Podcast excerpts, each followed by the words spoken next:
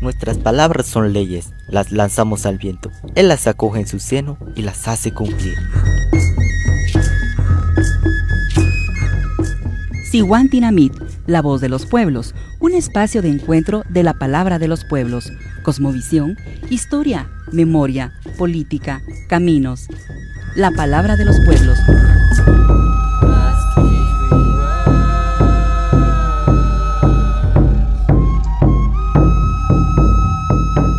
Les saludamos nuevamente para darles la bienvenida al programa Siwantinamit, la voz de los pueblos que es un espacio de encuentro de las palabras desde los territorios, transmitidos desde la frecuencia del 1420 AM de la radio FEGET y de las redes sociales de la Federación Guatemalteca Escuelas Radiofónicas FEGET, de la Coordinación y Convergencia Nacional Maya Huapiquej, la Fundación para el Desarrollo de Base, Funde Base, el Comité de Unidad Campesina CUC, Voces de Ishimuleu y de la Coordinación les decía que hoy vamos a abordar un tema que ha sido eh, de mucho eh, conflicto em, por parte del Congreso de la República y justamente ah, se nos da como un regalo, según ellos, em, el 8 de marzo, que es el decreto 18-2022, que es una ley de promotor del odio. Pues entonces eh, de eso vamos a hablar con nuestros invitados que ya se encuentran con nosotros, pero em, previo a la conversación, eh, quiero compartirles que em, hoy es el Oaxaquipaz. Esta es una fecha dentro del calendario que marca el año nuevo maya. Para ello, pues dejo a Tata Polo para que nos eh, de la reflexión del Nahual del día según el calendario maya. No. Cosmogonía y memoria.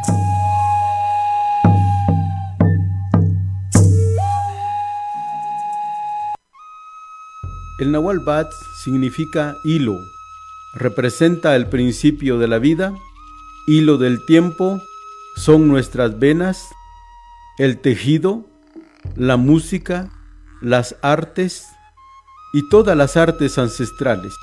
Son el alimento del alma, del espíritu. Saber la música, el canto, el teatro, la grafía, la danza del tigre, la danza del venado y la danza de la serpiente, entre otros. Es vivir el sentimiento desde otra dimensión, es vivir el espíritu del tiempo es la salud del alma o del nahual de cada quien.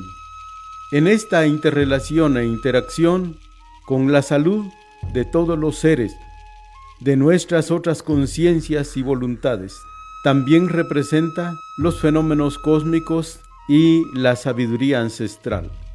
Al Nahual Bats lo acompañan los Nahuales Chiquín, Kawuk, Akabal, Kiej. Ellos son el principio de la colectividad. Bien, como les decía, em, hoy pues es el año nuevo maya. El Paz marca ese inicio del calendario sagrado lunar ritual o que dura 265 días. Gracias a Tata Leopoldo por esta reflexión. Yo soy Leticia Sontay y que estoy en la conducción del programa Siguantinamit. Y como siempre, eh, voy a hacer un contexto sobre el tema previo a, dirigirle las preguntas a nuestros invitados. Y em, como bien sabemos que el uso de la religión a lo largo de la historia de la humanidad ha sido una herramienta para el sometimiento, el despojo y ocupación de territorios, tal como eh, pasó en nuestro continente, Abya Yala, ahora Latinoamérica, durante la invasión colonial de España, además de justificación para el sometimiento y robo de la vitalidad de la fuerza de trabajo de los pueblos. En la contrarrevolución de 1954, con el derrocamiento de Jacobo Arbenz, Guzmán y en la política contrainsurgente durante el conflicto armado interno, la fe religiosa fue considerada como una herramienta política para la implementación o fortalecimiento del sistema en la actual en la actualidad que prevalece en el país. En la actual coyuntura, eh, les decía, en el mes de febrero del presente año, se oficializó un decreto que en ese entonces era 9-2022 que declarara el Día de la Vida y la Familia.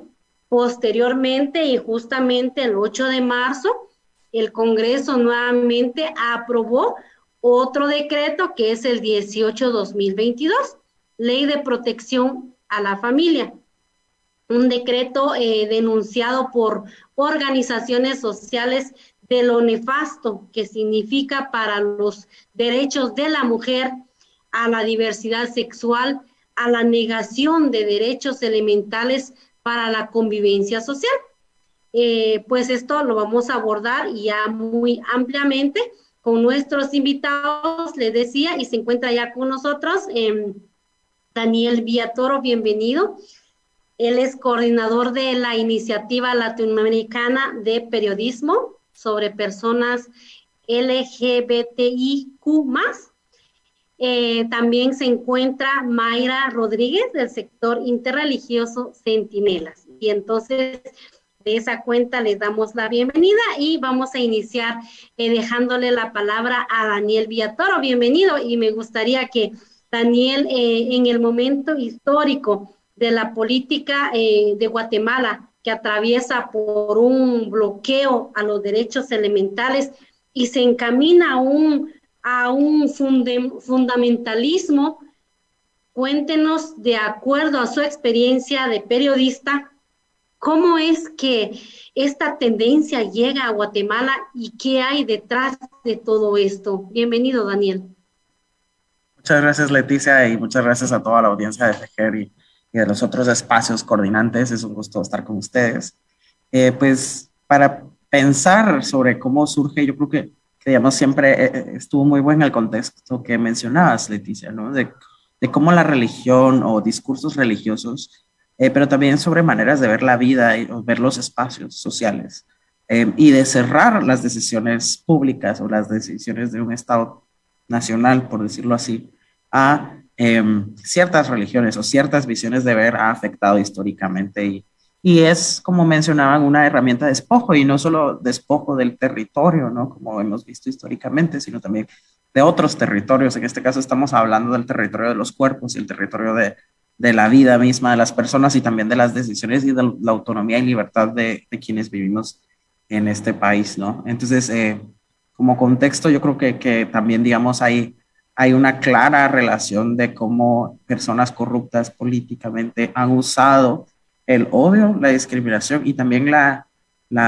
el desconocimiento que existe sobre las personas de la diversidad sexual, sobre aquellas personas que nos identificamos como hombres gays, por ejemplo, en mi caso, o personas trans o personas lesbianas también, eh, y cómo el, desconocimiento y la discriminación hacia eh, sectores o grupos o personas como nosotros se usa de una manera estratégicamente política para ganar o quitar apoyos, para... Eh, ciertos espacios. Entonces, nosotros lo hemos visto, por ejemplo, en el 2017 con la CICIG, veíamos cómo usaban discursos relacionados a lo LGBT para argumentar por qué la CICIG debía de irse del país. O también lo hemos visto, por ejemplo, en que esta, em, la, la política de vida y familia del presidente fue aprobada en el mismo día en que decidió criminalizar al ex fiscal Juan Francisco Sandoval, eh, y ahora lo vemos de nuevo como esa coincidencia con el 8 de, de, marzo, ¿no? En el Día de la Mujer, pero también lo vemos con, en la necesidad de un apoyo relacionado a esta, esta imagen que está proyectando de, de él como protector de la vida y la familia, ¿no? En, en ciertos espacios. Entonces yo creo que, que, digamos, hay que entender su relación con discursos religiosos y también con, con discriminación. Activamente hay que llamarlo así. Entonces yo creo que eso es parte del problema porque digamos, también no es algo que solo pasa en Guatemala, pasa en toda Latinoamérica y pasa en todo en el mundo. Eh, y también son eh, vestigios de la colonia. La diversidad sexual existía en muchos de los pueblos originarios de los territorios en donde estamos eh, y fue una visión colonia dependiendo de, de, qué país hizo la colonia, pero digamos muchas, muchas de las leyes que nos han discriminado y la patologización que las personas LGBT hemos sufrido históricamente ha sido producto de estos estados coloniales vinculados a lo religioso que veían como mala la homosexualidad. En este caso, y ahora lo vemos materializárselo en una ley que dice que está prohibido educar, que está prohibido respetar y que no se puede perseguir o, no se puede decir que está mal que una persona no acepte a las personas homosexuales, por ejemplo. Entonces, yo creo que, que un poco ahí podemos hablar sobre cómo, cómo esto se vincula a discursos religiosos, pero que luego se terminan metiendo en leyes que habilitan la discriminación, abren la puerta para que la discriminación se impune, no tenga un castigo, no haya un discurso que valide eh, la defensa de nuestros derechos y del respeto que nos merecemos como personas, como humanos. Gracias, Leticia. Interesante, muchas gracias, Daniel. Y en esa misma línea, eh, bienvenida Mayra Rodríguez. Eh, continuando con lo que aborda Daniel, usted como parte de un sector interreligioso, ¿qué lectura le dan desde la óptica de la fe este decreto 19-2022, Ley de Protección de la Vida y la Familia.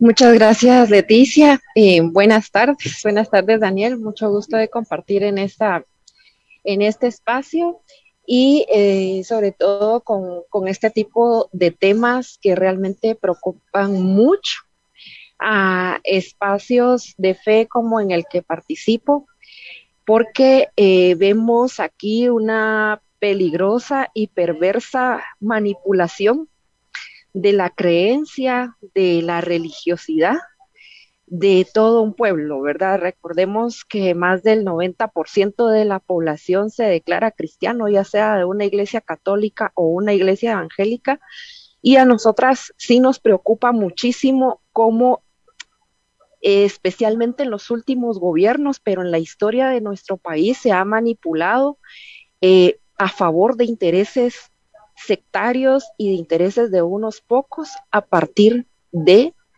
temas eh, que tocan la fe de las personas y la creencia de las personas. Y este ejemplo, esta, este, esta iniciativa de ley que, que, que ahora es decreto, pues es un tema que ejemplifica la manipulación que se hace y que se quiere hacer del discurso religioso y de la identidad religiosa.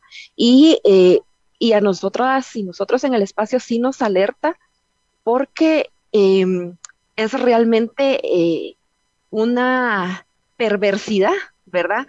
El hecho de llamar a una ley ley de protección de la vida y la familia, cuando real, el trasfondo real de, esta, de este decreto es todo lo contrario, ¿verdad? Coincidimos en que es un decreto eh, que incentiva al odio, que incentiva la discriminación, que incentiva la violencia, y este de principio no es un principio cristiano, ¿verdad? El principio cristiano en el caso de quienes profesan una fe cristiana y que es en este momento eh, lo que están, eh, el discurso que está en, juego, queriendo ser monopolizado y queriendo ser manipulado por estas esferas políticas, eh, que no es casualidad también que quienes promueven esta iniciativa de ley y quienes votan a favor de esta ley son los mismos, ¿verdad? Los mismos diputados y los mismos partidos políticos que están eh, vinculados a casos de corrupción y que están pasando leyes también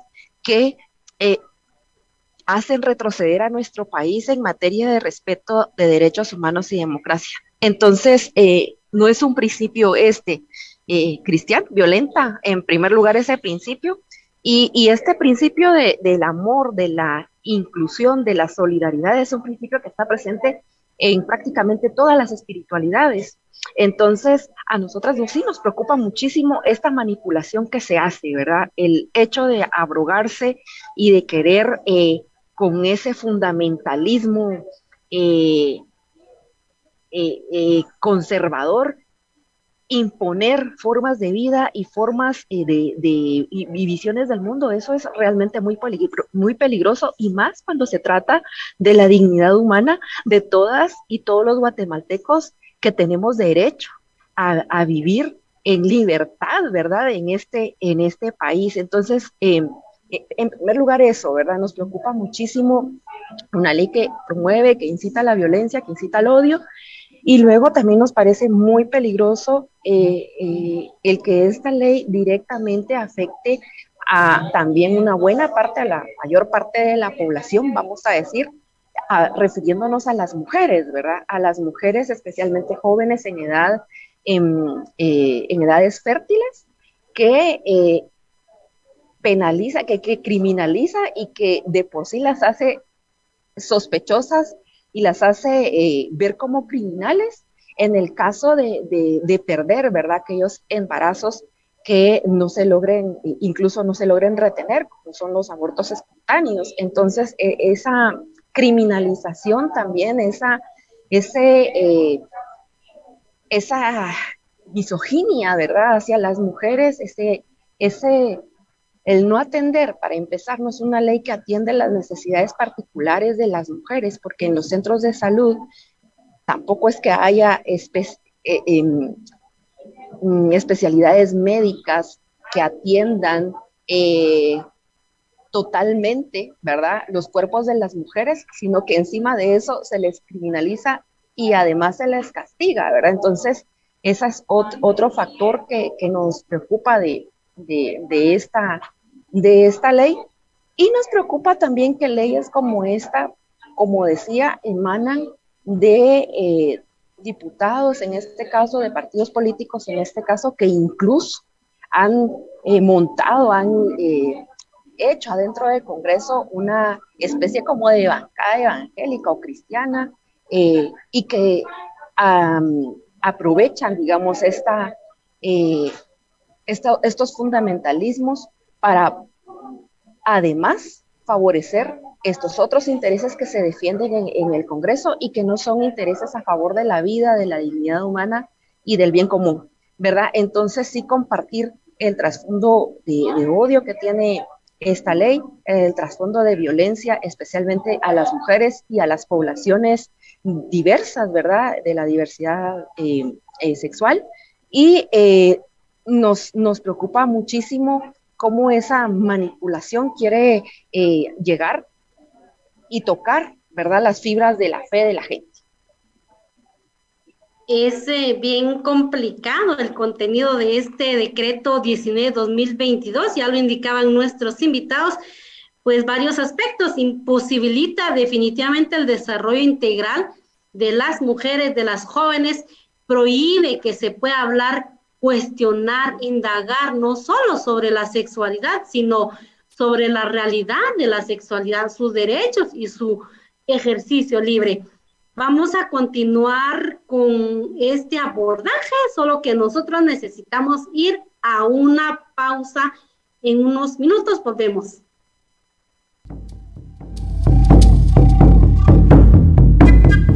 CAT.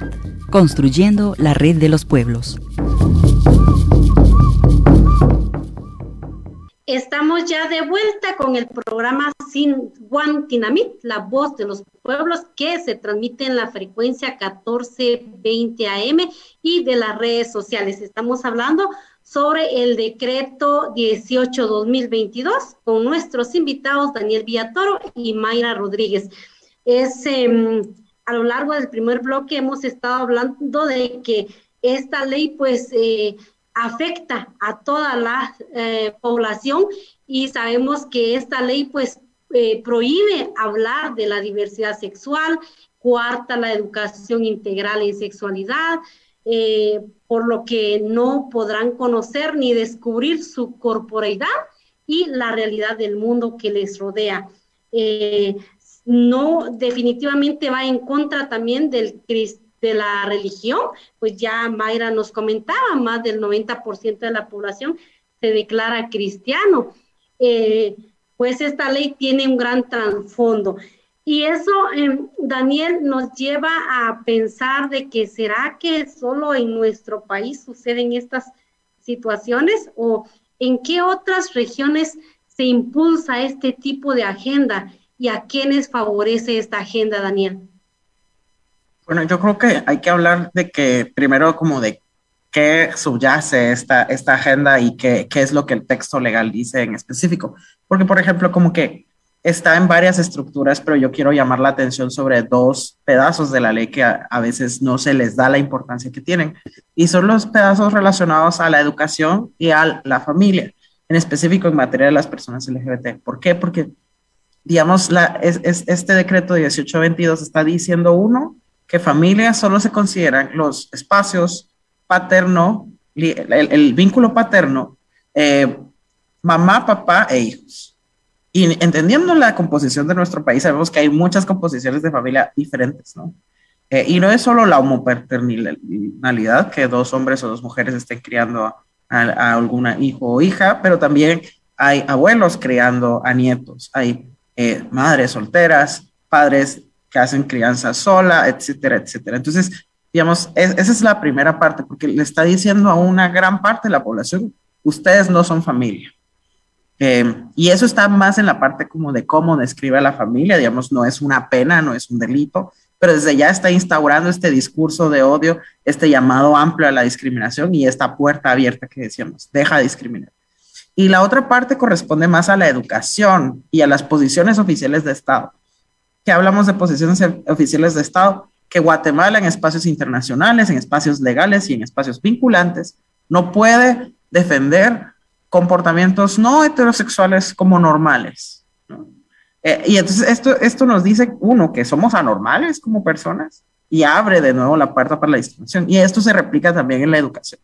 Por ejemplo, ahorita está pasando mucho en Estados Unidos que están como algunas personas LGBT han tenido ya ganados algunos derechos, ahora lo que están haciendo es prohibiendo en las escuelas que se hable de estos temas, ¿no? Entonces ahora la prohibición no es que existamos, la prohibición es que las escuelas digan cualquier información relacionada a educación sexual, pero también a diversidad, ¿no? Pero digamos también, por ejemplo, hemos visto como en Honduras ha pasado eh, que, que han habido también, el presidente ha hecho comentarios relacionados a la no igualdad de las personas LGBT, ¿no? Eh, atentando a la Constitución, igual que el decreto 1822 atenta a la Constitución diciendo que somos, estamos en igualdad de derechos como ciudadanos, ¿no? No somos ciudadanos de segunda categoría. Tenemos igualdad ante la ley bajo la Constitución. Y digamos que también eh, eh, esto pasa en, muchos espacios de Latinoamérica, ¿no? pero con diferencias, ¿no? Y lo que hay que entender es que a veces cuando hay ciertos avances, también hay ciertos retrocesos, porque la conversación siempre se puede manipular y de alguna u otra manera también siempre hay espacios para, para la discriminación, ¿no? Que se habilitan. Eh, por ejemplo, ahorita se están habilitando con, con, sectores religiosos o con sectores de denominación religiosa, que aunque, digamos, tal vez no vayan en conexión con los valores que una fe o que una religión podría tener, pero que, que usan esa pantomima para de alguna manera vender una idea, ¿no? Eh, y entonces eh, yo creo que, que, digamos, eso es como una tendencia que se ha visto en diferentes países y que tiene matices diferentes también en, en, función de cada espacio, ¿no? Yo creo que en Guatemala también ha habido algo muy, digamos, es, es muy interesante, pero siempre se discuten los temas juntos. Por ejemplo, ahorita estamos hablando, es una ley que pone en riesgo a todas estas familias, que son la mayoría de las familias de Guatemala, pero esas familias no se ven como que están atentando contra ellas, porque porque no, no, no, no llegamos a esa parte del texto de, de, esta ley, por ejemplo. Y entonces los están viendo como si las mujeres fueran una minoría del país cuando son una población súper mayoritaria. Y las personas LGBT tal vez no seamos tantas, pero existimos y somos un sector poblacional y, y digamos, tenemos derechos igual que, que el resto de las personas, pero cuando hay esta idea de que somos minorías, no somos minorías, digamos, o sea, las personas afectadas por esta ley son la mayoría de la composición de familias de Guatemala, las mujeres y las personas LGBT. Y al final eso suma a un sector importante, digamos, solo las mujeres son más de la mitad de la población, por decirlo así. Pero esta idea de que, de que son minoría y de que no, no se puede generalizar, ¿no? También ayuda un poco esa de la narrativa que vemos. Yo creo que al final de, cuentas, todos estos esfuerzos en contra de la autonomía de las personas, de la libertad personal, pero también contra de debilitar la educación sexual, em, contribuyen a, un daño más permanente, ¿no? ¿Cuántas personas son parte de una escuela y, van a ser afectadas solo por los temas relacionados a la educación sexual, por decir algo, ¿no? Entonces yo, yo sí creo que digamos como que, que hay algo en, cómo lo venden a veces de sectores, como si fuéramos poquitos o, o, si fuéramos una minoría, cuando en realidad digamos, esta ley se está brincando y está poniendo en riesgo muchas vidas, muchas personas, pero también muchas libertades de las personas. Y yo creo que lo, lo hizo, digamos, más que, que, las penas en sí, porque, digamos, em, hay unas penas específicas que sí son nuevas, pero en realidad lo que hizo fue como hacer más grande la brecha que existe, ¿no? Y, y, las penas de ciertas cosas. Por ejemplo, aquí no, no se podía el matrimonio entre personas del mismo sexo y ahora solo lo hace una prohibición más explícita y dura. Entonces te das cuenta que es más un acto discursivo que en realidad un acto de criminalidad solo buscan eh, usar un discurso para ciertas nociones y, y, en realidad, digamos, el, el, problema más amplio es que un texto legal, una ley, está teniendo estas definiciones erróneas, definiciones erróneas relacionadas a los embarazos, definiciones erróneas relacionadas a las prácticas sexuales, definiciones erróneas acerca de las composiciones de las familias. Eh, que no eh, combinan con la realidad de nuestro país en la discusión en el Congreso fue muy interesante como algunas diputadas defendieron que están hablando como si en Guatemala las personas accedieran a un mega hospital con tres especialistas para un parto y están condicionándolas a que hayan, necesiten más de un experto médico ratificando un aborto espontáneo o, o algún tipo de medidas en relación a un embarazo cuando en realidad las mujeres en Guatemala no tienen ese acceso a, infraestructura de salud, la mayoría, ¿no? Y la mayoría están en condiciones súper vulnerables para la atención, ¿no? Entonces yo creo que, que, digamos, ese tipo de detalles y de problemas de cómo la ley en realidad solo busca habilitar un discurso y, ignorar las condiciones reales de las personas en nuestro país es súper importante recordar. Bien, Daniel, entonces sabemos que en Estados Unidos y en algunos países de Latinoamérica, solo que con diferentes eh, matices. Y me gustaría retomar algo que Daniel eh, conversaba, es la definición de la familia. Mayra, el decreto define a la familia como integrada por el padre, la madre y sus hijos, y lo decía muy bien Daniel. ¿Es real esta definición en la vida real, bueno, eh, y en qué, eh, y quienes profesan distintas fe. Evidentemente no, ¿verdad? Evidentemente no. Eh, nuestro país es un país que por las mismas condiciones, quizás de violencia, de pobreza, de desigualdad, muchas familias están conformadas por abuelitas que están criando a nietos porque este país no ha expulsado, ¿verdad? Obligado a salir a, lo, a la mamá y al papá de este niño en el caso de que tenga mamá y papá, ¿verdad? Pero si no, lo que pasa entonces es que la mamá deja a los niños con la abuela porque tiene que ir a trabajar para procurarles la comida a estos pequeños pequeñas, y son las abuelitas las que terminan siendo la familia, ¿verdad? El referente del niño o la niña es la abuelita porque ella lo creó o como ya decía eh, Daniel, que marcaba muy bien los distintos tipos de, familia que, tenemos en el país por X o, Y circunstancia, ¿verdad? Entonces, eh, de nuevo es eso, eh, las concepciones de, de, familias y, y, los conceptos en sí que, que la ley propone son conceptos totalmente revisables, ¿verdad? Totalmente cuestionables eh, que incluso han sido cuestionados por expertos médicos y que también eh, cuestionamos desde la, se ha, cuestionado desde las ciencias sociales, pero también desde las personas que sentimos, eh, que no nos sentimos de repente incluidas en este tipo de, de, de, familia que conceptualiza la ley, ¿verdad? La ley debemos de recordar, digamos, a, a, a todas todos, ¿verdad? Y especialmente al gobierno de la República, a este Congreso, que estamos en un Estado laico, ¿verdad? El Estado sí, sí es laico, debe de ser laico, no es religioso, no se puede imponer una religión, ¿verdad? Tenemos libertad de culto y entonces es, eh, eh, eh, no es posible que se quiera, encima de que tenemos una dictadura, ¿verdad? un gobierno a base de, autoritarismo, a base de, militarización, de estados de sitio, de persecución penal, no es posible que también se quiera imponer una religión, ¿verdad? Entonces, eso es muy peligroso.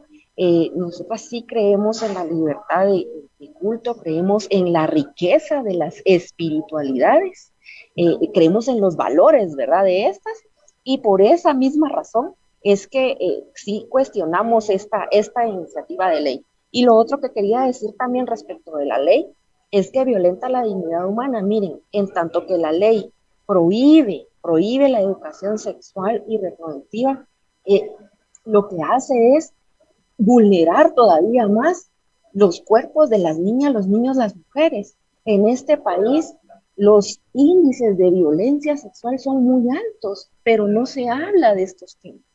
Y si aún no hablando de estos temas, los, pretendemos dejar solamente en la familia, donde justamente por temas religiosos son temas tabú, entonces estamos generando todavía más condiciones para vulnerar los cuerpos de las niñas y los niños. Y si ustedes se ponen a revisar las estadísticas oficiales, que ni siquiera son las verdaderas, eh, porque no todas las denuncias llegan, ¿verdad? Pues ya nos vamos a dar cuenta que muchas niñas son abusadas y si no podemos ver los casos de las niñas madre, ¿verdad? Niñas que están dando a luz entre 10 y 14 años son niñas. Y eso es un delito. Y ese delito no lo están persiguiendo con la misma eh, eh, fuerza con que sí se tratan de, meter estos temas, que además de vulnerar derechos de las mujeres, además de negar educación, además de, violentar eh, tratados internacionales, etcétera, también eh, favorece, ¿verdad?, la corrupción, la impunidad y el marco de violencia general en nuestro país.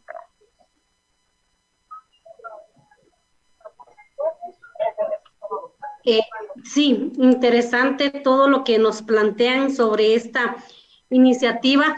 Daniel, en dos minutos, puede comentar a la audiencia, por favor, em, que sabemos que en Guatemala el fomento del odio no es nuevo a lo largo de la historia el racismo es la concreción del odio contra pueblos indígenas. En este decreto, ¿cómo se amplía este odio? Yo creo que es en la parte de las definiciones, o sea, al decir estas personas no son normales, por ejemplo, y después en una parte en la que de alguna manera atenta con nuestra legislación misma. Eh, nosotros tenemos una legislación antidiscriminación que dice que no se puede discriminar a las personas por su raza, sexo y otras características. Em, justo por este contexto de racismo que hemos tenido históricamente, pero esta ley dice que no podrá acusarse a una persona de no por no haber aceptado como normal a una persona no heterosexual. Em, entonces, de alguna manera, abre la puerta para la impunidad en relación a la discriminación. Em, y no lo hace solo para las personas homosexuales, sino también lo hace en una categoría más amplia relacionada al género. Entonces, e, e, esto no, e, no genera un nuevo delito, sino es puramente la parte de las definiciones y de cómo se justifica esta ley en varios de sus artículos. Entonces, hay que ponerle atención a eso.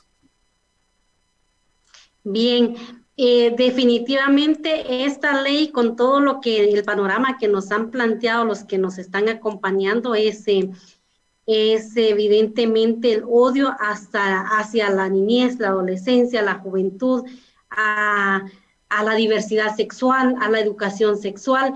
Y cuando vemos casos, por ejemplo, eh, de enero a diciembre del 2021, fueron asesinadas 1.029 niñas y niños adolescentes en el país.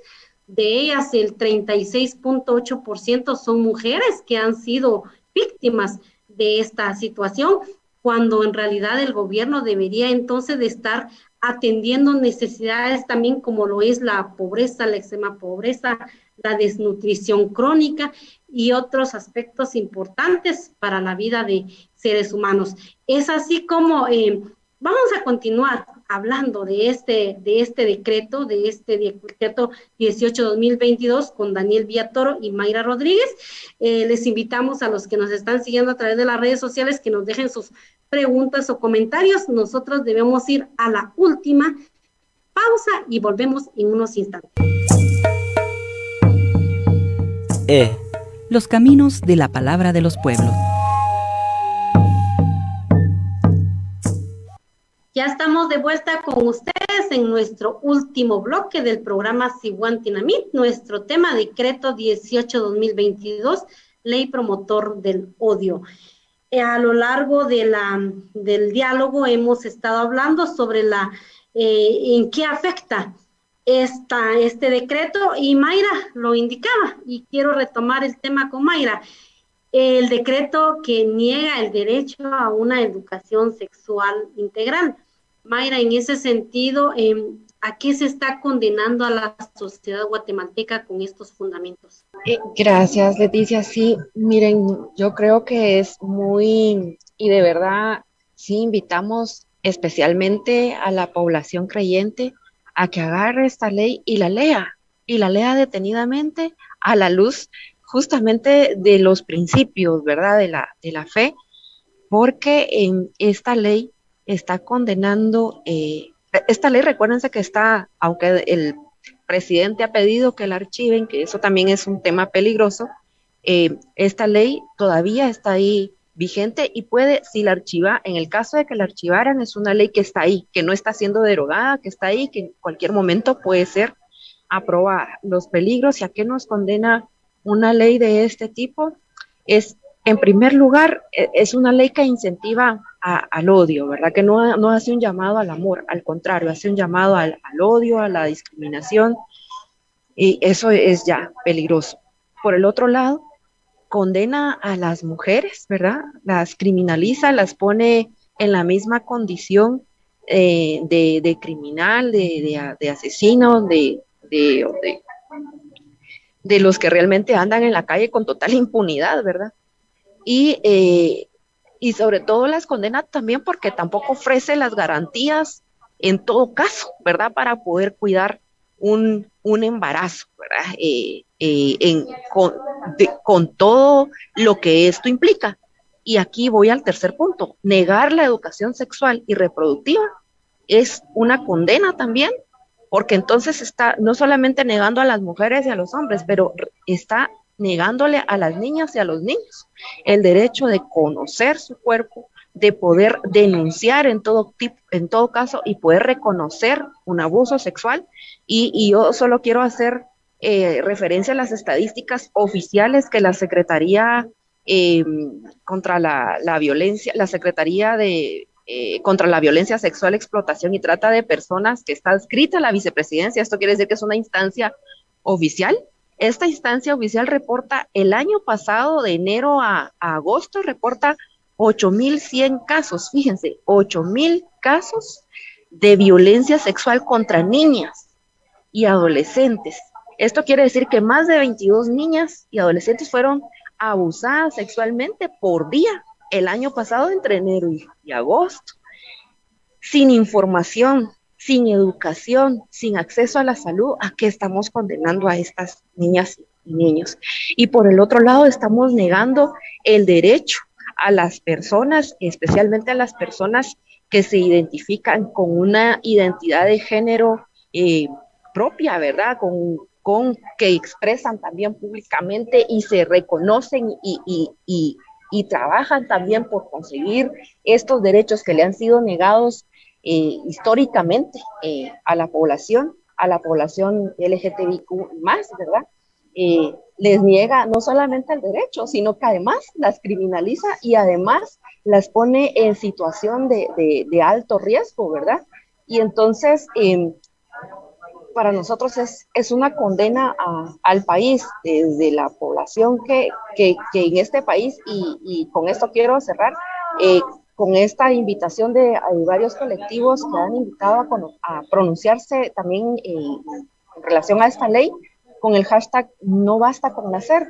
Y es cierto, ¿verdad? El tema de no, en este país no se tiene que quedar solamente en el discutir esto, sino en cómo la vida debe ser vida en la integralidad, ¿verdad? Desde que se nace hasta que se termina el ciclo de la vida, ¿verdad? Y no restringirla favorablemente eh, para los intereses de unos eh, grupos que, lejos están de realmente proteger a la vida y la familia, ¿verdad? Entonces un poco es eso. Nos condena por un lado a seguir en, eh, exacerbando el odio, nos hace retroceder en materia de derechos humanos y encima eh, nos desvía la atención a, otros temas que también son importantes en el país, como es la corrupción y la impunidad que se genera alrededor de, estas eh, leyes.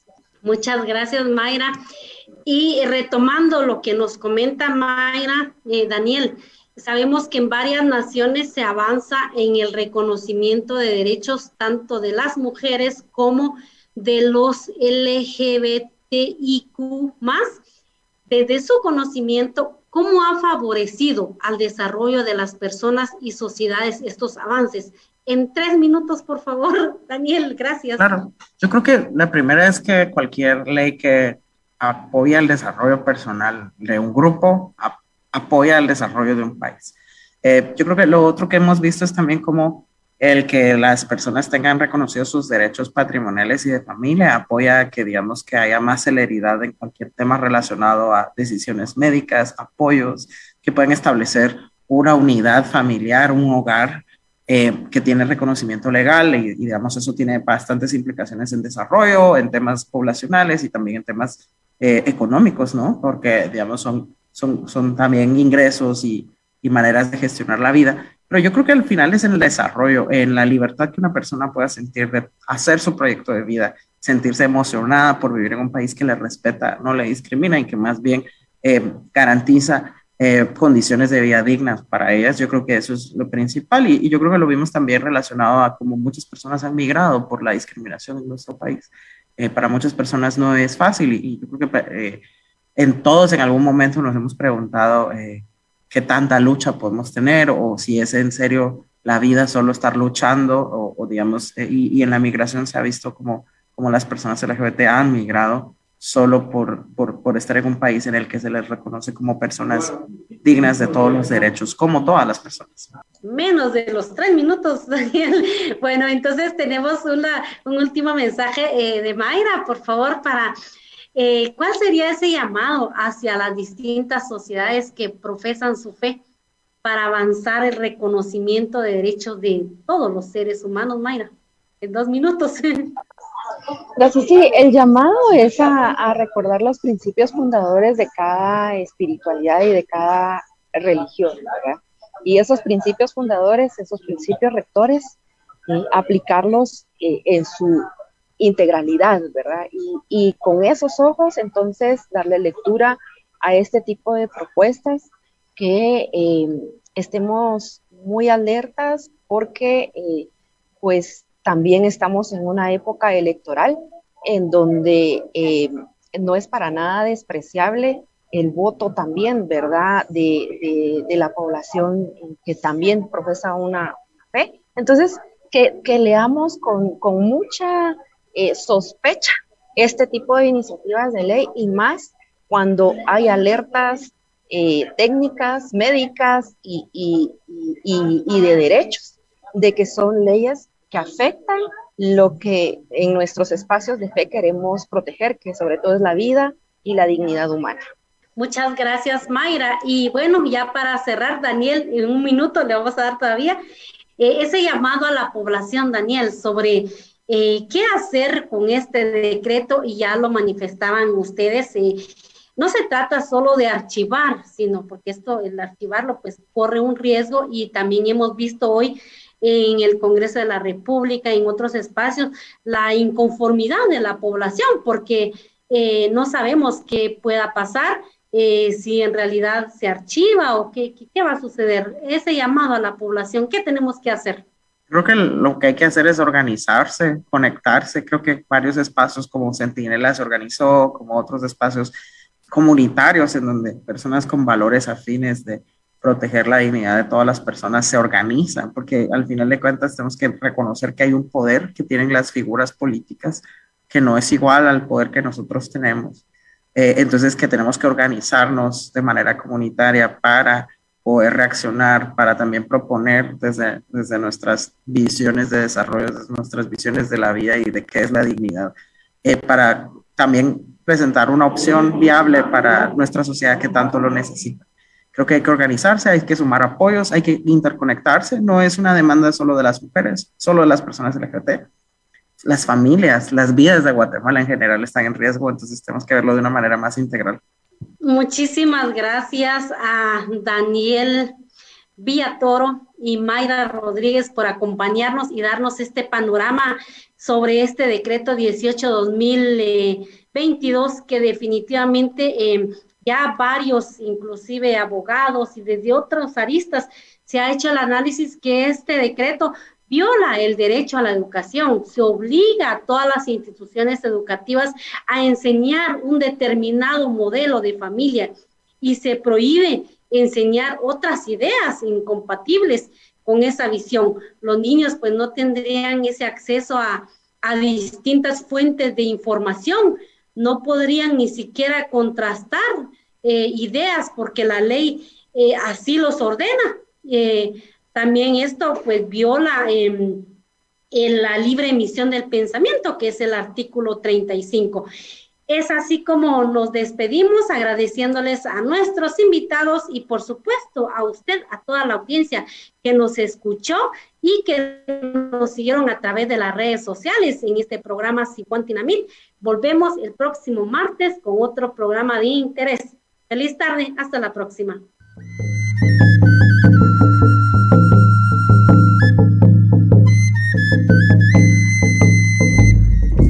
Nuestras palabras son leyes, las lanzamos al viento. Él las acoge en su seno y las hace cumplir.